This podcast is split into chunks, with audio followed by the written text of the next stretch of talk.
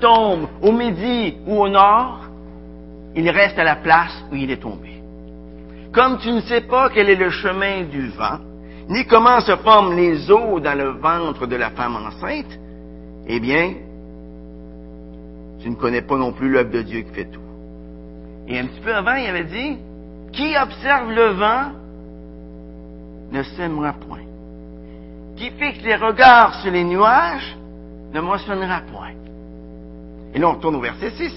Il dit, dès le matin, eh bien, sème ta semence. Et le soir, ne laisse pas reposer ta main, car tu ne sais pas ce qui réussira. Ceci ou cela, ou si l'un et l'autre sont également bons. La lumière est douce. Il est agréable aux yeux de voir le soleil.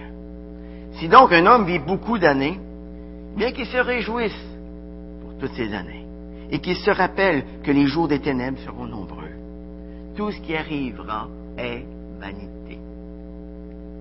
Jeune homme, réjouis-toi pendant ton adolescence, que ton cœur te rende heureux pendant les jours de ta jeunesse.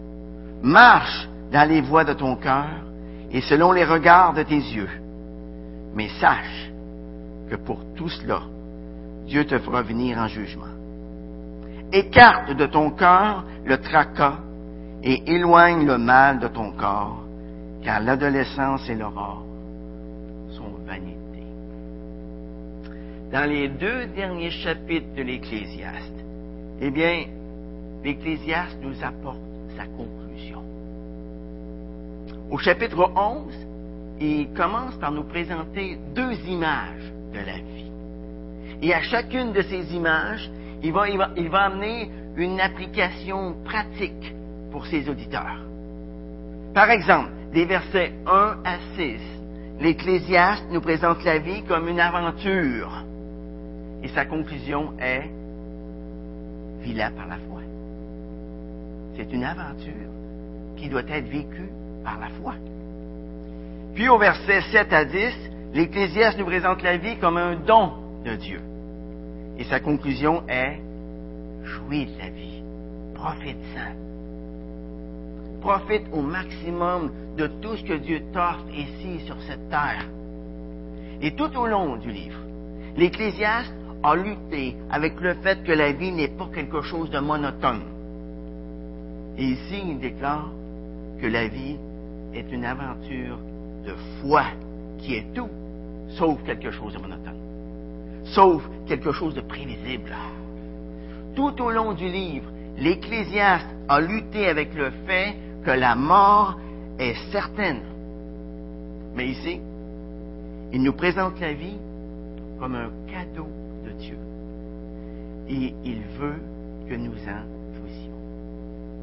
Alors, regardons attentivement maintenant chacun de ces versets.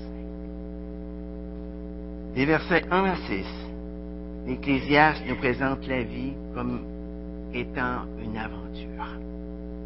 Par conséquent, nous sommes conviés à la vivre par la foi. Par. L'Ecclésiaste utilise deux activités pour illustrer son point.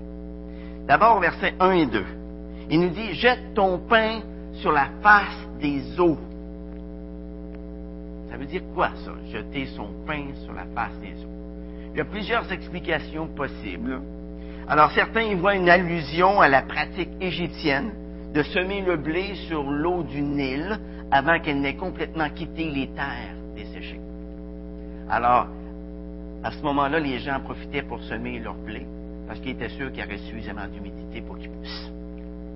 L'interprétation traditionnelle voit dans le pain répandu tout bienfait que l'on offre aux inconnus et qui un jour va trouver sa récompense.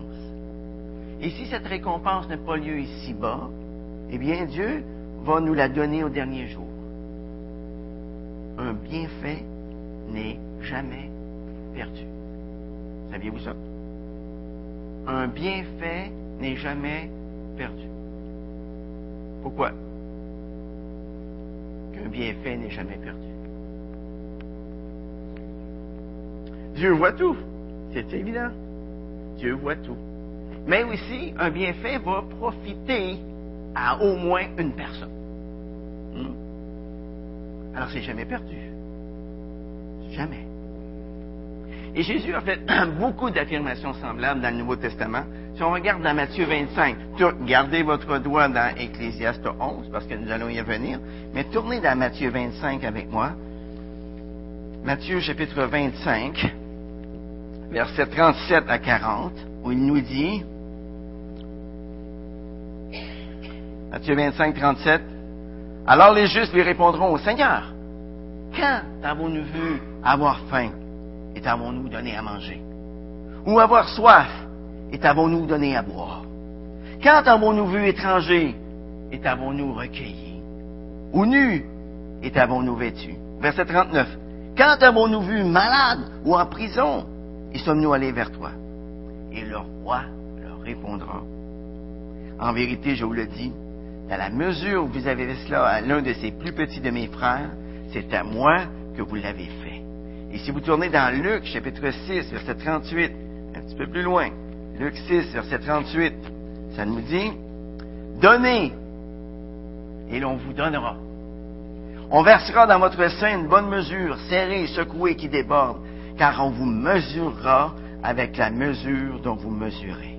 Et un petit peu plus loin, au chapitre 14, versets 12 à 14, dans Luc toujours, 14, 12 à 14, ça nous dit, il dit aussi à celui qui l'avait invité, lorsque tu donnes à dîner ou à souper, ne convie pas tes amis, ni tes frères, ni, tes parents, ni tes voisins proches, de peur qu'ils ne t'invitent à leur tour et que ce ne soit ta rétribution. Mais lorsque tu donnes un festin, invite des pauvres, des estropiés, des boiteux, des aveugles, et tu seras heureux puisqu'ils n'ont pas de quoi te rétribuer, car tu seras rétribué à la résurrection des justes. Voyez, un bienfait n'est jamais perdu. Et ça, c'est un conseil qui est plein de bon sens.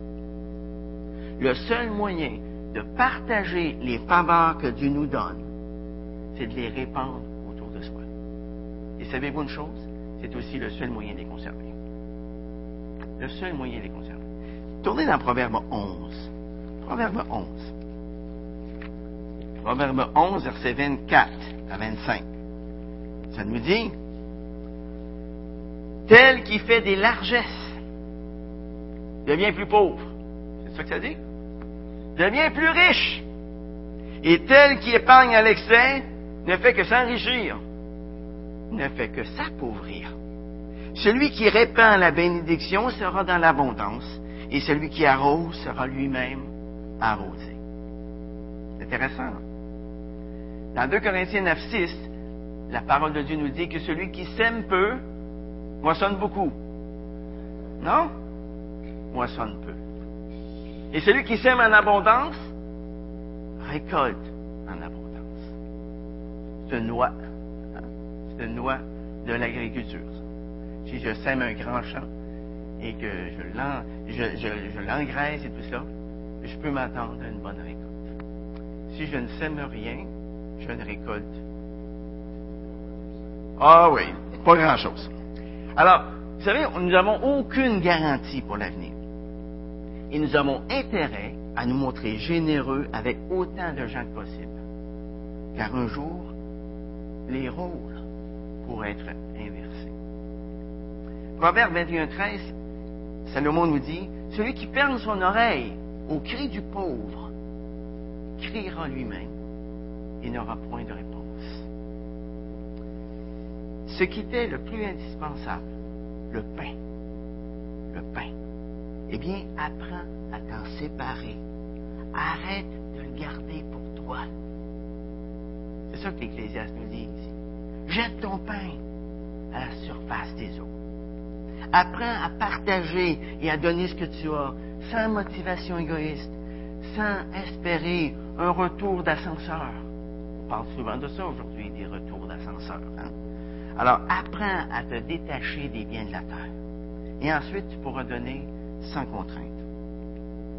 Mais pour faire ça, apprendre à se détacher des biens de la terre, ça prend une bonne dose de foi. Il faut arrêter de s'inquiéter du lendemain. si je m'inquiète du lendemain, je vais vouloir ramasser comme un amour. C'est évident. Dans un monde où tout doit être fait selon des critères d'efficacité, alors apprends à faire un geste qui paraît inutile pour les gens de ce monde. Le pain, eh bien, ça peut aussi désigner la nourriture spirituelle, le pain spirituel. C'est quoi le pain spirituel? C'est la parole de Dieu, c'est l'Évangile que nous sommes appelés à répandre, sans nous préoccuper si le terrain que nous ensemençons est, est, favorable ou non, hein? est fertile ou non. Est-ce que c'est moi qui peux décider si le cœur d'une personne est fertile ou si le cœur de cette personne-là ne l'est pas? Non. Par expérience, j'ai évangélisé plusieurs personnes. Et celles qui me paraissaient les plus coriaces, eh bien, ce sont celles-là qui ont accepté le Seigneur. Et celles qui me paraissaient les plus faciles à évangéliser, il y avait toujours des bonnes excuses pour refuser. Vous savez, c'est Dieu. On ne sait pas où on s'aime. Et Dieu nous demande une chose. C'est quoi? C'est le semer, c'est tout. Hein? Jette ton pain sur la face des eaux. Sur la face des eaux. Eh bien, dans tout l'Ancien Testament, l'eau représente essentiellement l'insécurité. Ça représente les menaces. Ça représente le danger. Et par conséquent, lancer son pain sur la surface des eaux, ça signifie le mettre en jeu. Ça signifie risquer de le perdre. Si l'Ecclésiaste nous appelle à renoncer à cet idéal de vie que poursuit tout naturellement tout homme normal. Et c'est quoi cet idéal de vie que tout homme normal poursuit? C'est une vie sans danger, depuis le berceau jusqu'à la tombe. Vous n'avez jamais soupiré à ça, non? Une vie sans danger? Je soupire après ça bien souvent. Hein, mon ami, hein? Plus de trouble, pas de problème. Mais là, ici, l'Ecclésiaste nous appelle à renoncer. Verset 2. Verset 2 de l'Ecclésiaste. Qu'est-ce que ça nous dit? Quelqu'un peut le lire? Ecclésiaste, chapitre 11, verset 2. Allez-y.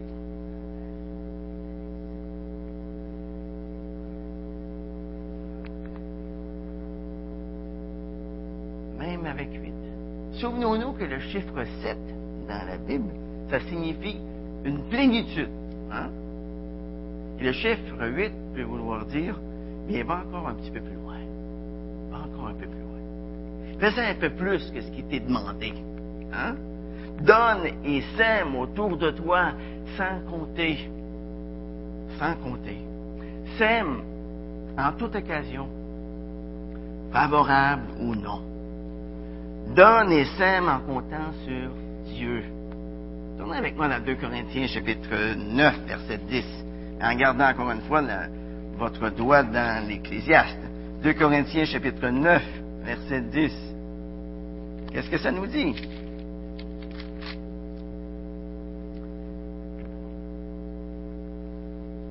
C'est lui qui fournit de la semence au semeur et du pain pour sa nourriture. C'est lui qui vous fournira et vous multipliera la semence et il augmentera les fruits de votre justice. C'est Dieu qui fait cela. Hein?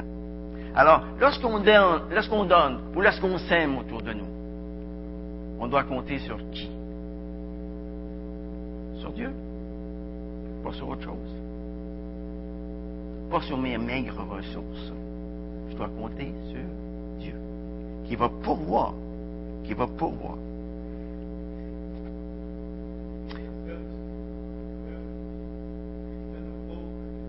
Oui, tout à fait. Excellent. Celui qui donne aux pauvres donne à Dieu. Alors, n'aie pas peur de jeter ton pain à la surface des eaux. Est-ce que ça vous est déjà arrivé de jeter votre pain à la surface des eaux comme ça et de jamais en revoir la couleur?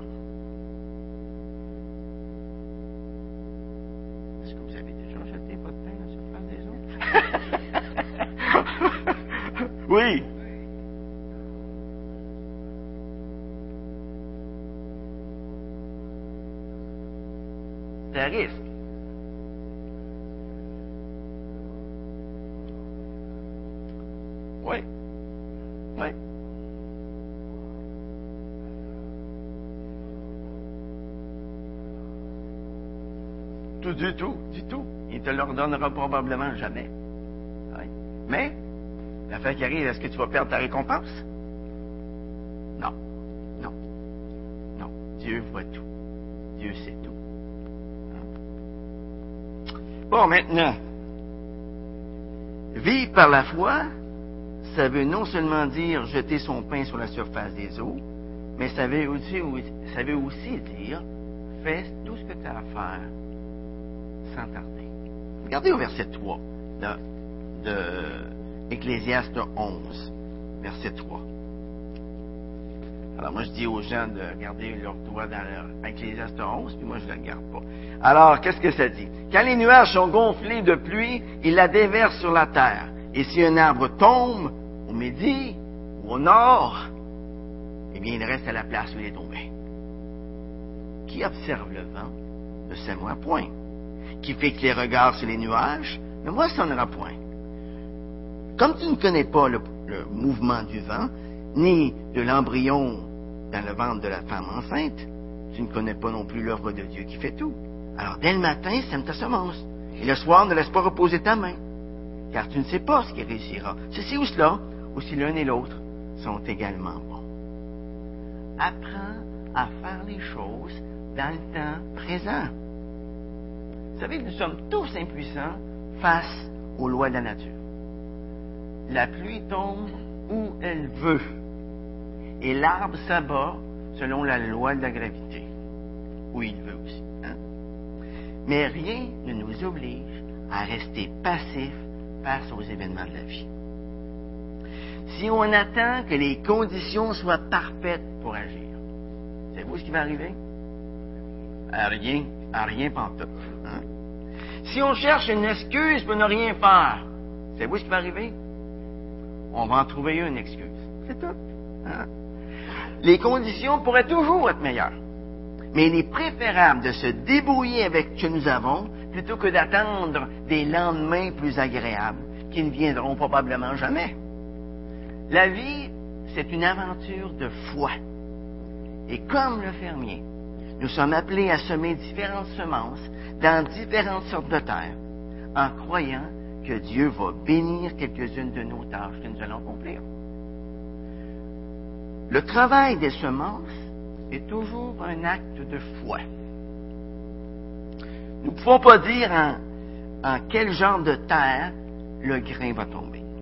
Mais ici, ici, dans le livre de l'Ecclésiaste, Dieu dit au semeur, tu ne sais pas ce qui réussira. Ceci ou cela, ou si l'un et l'autre sont également bons. En d'autres mots, fais ce que tu as à faire et laisse les résultats à Dieu. À Dieu. Hein? Dans la parabole du semeur, Christ nous dit clairement que la semence, c'est la parole. Et la terre, c'est le cœur humain. Le travail du semeur, c'est d'être zélé pour semer, que ce soit le matin ou le soir, et cela d'où que le vent vienne. Paul pouvait dire à Timothée, prêche la parole en tout temps, reprends, censure, exhorte avec toute douceur et en instruisant. Insiste en tout temps. Celui qui est toujours en train de calculer, celui qui est toujours en train d'attendre sans cesse les circonstances favorables, n'agira jamais. Il ne fera jamais rien de bien. Il ne moissonnera pas non plus. Il faut profiter de chaque occasion qui nous est offerte pour faire du bien autour de nous. Faire du bien autour de nous n'est jamais perdu, même si ce n'est pas toujours valorisé. Si j'attends d'être valorisé pour faire du bien autour de moi, je peux attendre? Longtemps, longtemps. Un jour, j'ai entendu l'histoire de deux amis chrétiens qui discutaient ensemble. Et au cours de la discussion, l'un d'entre eux a dit, tu sais, en affaire, la seule chose qui compte, c'est le profit. Quand je suis sur le point de conclure une affaire, je me demande seulement ce que ça va me rapporter. Alors son interlocuteur lui a demandé si en tant que chrétien, il croyait vraiment cela. Mais il n'a pas insisté. Plusieurs mois après, il a reçu un coup de fil de ce fameux homme d'affaires qui l'invitait à déjeuner. Et durant le repas, cet homme d'affaires lui a raconté son histoire. Il a dit, tu sais, il m'est arrivé quelque chose de bizarre. Je me suis souvenu de la conversation qu'on a eue il y a plusieurs mois. Et j'ai cherché une occasion idéale pour pratiquer l'amour chrétien dans mon milieu de travail. Il y a un mois et demi, j'ai eu l'occasion de ratisser un gars. Il avait pris un risque énorme, il avait tout perdu. Si j'avais voulu, j'aurais pu l'obliger à appliquer notre accord à la lettre. Je ne veux pas m'en mais je lui ai que ma philosophie de vie ne consistait pas à, gagner beaucoup d'argent et que j'annulais sa dette. Sais-tu comment ça m'a coûté? 20 000 Mais je ne voulais pas le détruire. Et tu sais quoi? Jusqu'ici, j'avais beaucoup de mal à travailler avec ce gars-là. J'arrivais même pas à le supporter. Mais depuis le mois dernier, nous avons travaillé ensemble plus que jamais, plus que dans les cinq dernières années. Et ça m'a rapporté plus de 100 000 dollars, même en comptant les 20 000 dollars de perte. Et tu sais quoi? Nous sommes devenus les meilleurs amis. Jette ton pain à la surface des eaux. Hmm? Qu'est-ce que les Écritures nous invitent? Nous invitent à aimer notre prochain. Les Écritures nous invitent à parler de. Les Écritures nous invitent à élever nos enfants dans l'amour, dans la crainte du Seigneur. Les Écritures nous invitent à être des employés ou des employeurs loyaux et honnêtes. Les Écritures nous invitent enfin à donner généreusement à ceux qui sont dans le besoin. Alors, il ne faut pas que nous attendions que tout soit parfait pour commencer. Si on attend que tout soit parfait, comme on a dit tantôt, on ne fera pas grand-chose. Tout ce que ta main trouve à faire, eh bien, fais-le avec la force que Dieu te donne. Ecclésiaste 9, verset 10, c'est ça que ça nous disait un petit peu plus tôt. Hein? hein? Tout ce que ta main trouve à faire avec ta force, fais-le. Fais-le. Fais-le. Fais-le. Alors, on a, la vie est aussi un cadeau. On voit ça au verset 7 à 10. Et si la vie est un cadeau, qu'est-ce qu'on doit en faire d'un cadeau? Qu'est-ce qu'on fait avec un cadeau habituellement? Qu'est-ce qu'on fait? On le développe, on l'ouvre, et ensuite on en profite. Hein? On en profite. Si on a un cadeau dont on ne profite pas, ben, ça ne vaut pas la peine. Hein? Alors profite-en. Ici, c'est la sixième et dernière fois que l'Ecclésiaste nous dit d'accepter la vie comme un cadeau de jouir du présent, le regard tourné vers l'avenir. Est-ce que ça vous est facile de jouir du présent? Et honnête, là. Est-ce que ça vous est toujours facile de jouir Quand nous sommes jeunes, nous avons tendance à dire Ah, je vais vraiment jouir de la vie quand je serai plus âgé. Qui a déjà dit cela? Ah, juste trois personnes. C'est quand même pas beaucoup. Mais à mesure qu'on prend de l'âge, qu'est-ce qui arrive? On a tendance à regarder en arrière en disant Ah, ah ça c'était le bon vieux temps. Hein? Comme la vie était belle à ce moment-là. Ah, dis pas ça, hein? Arrêtez-vous. Hein? Dieu ne veut pas que nous vivions dans le passé. Hein? Il ne veut pas non plus que nous passions notre vie à rêver à propos de l'avenir.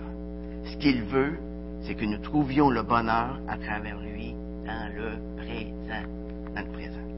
Alors, apprenons à apprécier chacune de nos journées. Et cela, quel que soit notre âge, quels que soient nos problèmes, quelles que soient nos difficultés. Vous savez, c'est formidable d'avoir 20 ans. J'ai déjà eu, je le sais. Mais ça peut être tout aussi formidable d'avoir 60 ans et plus. Je le sais, je l'ai aussi. Hein? Lorsqu'on prend conscience que chaque étape de notre vie s'intègre dans le plan bienveillant de Dieu. Si Dieu est avec nous, qui sera contre nous? Hein? Regardons ici au verset 9. Il nous dit, Jeune homme, réjouis-toi pendant ton adolescence, que ton cœur te rende heureux pendant les jours de ta jeunesse. Marche dans les voies de ton cœur et selon le regard de tes yeux, et sache que pour tout cela, Dieu te fera venir en jugement. Verset 9. L'Ecclésiaste demande au jeune homme de se réjouir pendant sa jeunesse. Vous savez, la joie, c'est un fruit. C'est un fruit de quoi? Un fruit de l'esprit. La joie doit caractériser ma vie intérieure, mon cœur.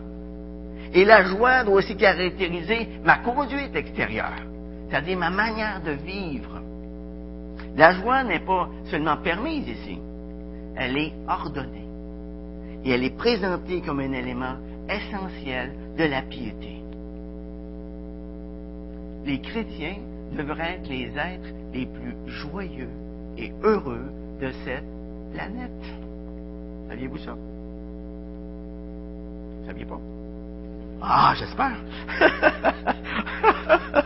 Au verset 9 ici, l'Ecclésiaste demande au jeune homme de marcher selon les voies de son cœur et selon les regards de ses yeux. Wow!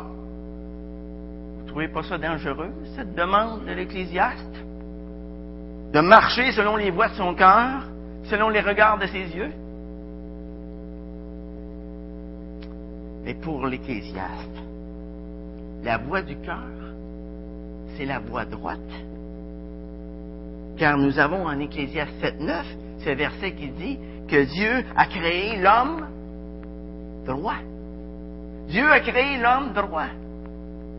Pour une âme droite, le regard des yeux, la première impression devant le péché, c'est toujours quelque chose de mauvais.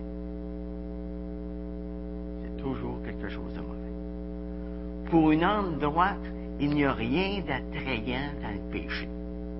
Et la recommandation de l'Ecclésiaste ici, c'est que le jeune homme doit se fier à cette première impression, qu'il doit détourner son cœur et ses yeux du mal. Les yeux sont les instruments de notre cœur. Comment utilisons-nous nos yeux? Toute la question est là. Savez-vous ce que l'Ancien Testament enseigne à propos de l'utilisation de la vue? Eh bien, l'utilisation de la vue peut conduire à la joie. Par exemple, Aaron s'est réjoui à la vue de son frère Moïse qu'il n'avait pas vu depuis 40 ans. Hein? L'utilisation de la vue peut conduire aussi à la sagesse. On peut tirer instruction de ce qu'on regarde. Et enfin, l'utilisation de la vue peut conduire au délice. Vous avez jamais dit ça? Comme dit l'annonce. Mais l'utilisation de la vue peut aussi conduire à d'autres choses qui est moins intéressant pour notre âme. L'utilisation de la vue peut conduire à la sensualité, à l'adultère. On voit ça dans l'expérience de David avec Bathsheba. Hein. L'utilisation de la vue peut conduire à la convoitise. On voit ça avec Akan qui convoite les biens qui sont dans Jéricho. Hein que Dieu avait voué par interdit. L'utilisation de la vue peut aussi conduire au mépris. On voit ça avec Michal, la femme du roi David, qui le méprise parce qu'il dansait devant l'arche de l'Éternel. Hein? Dans tout ce que nous faisons ici-bas, nous devons tenir compte de Dieu. Tenir compte de Dieu. Le jeune homme doit se souvenir que ses œuvres vont le suivre au-delà de la mort. Et dans les versets 9 à 10 que nous voyons ici, l'Ecclésiaste termine par un appel aux jeunes. Il leur donne de précieux conseils pour les jours de leur jeunesse. Il leur dit, goûtez à tous les plaisirs qui s'offrent à vous.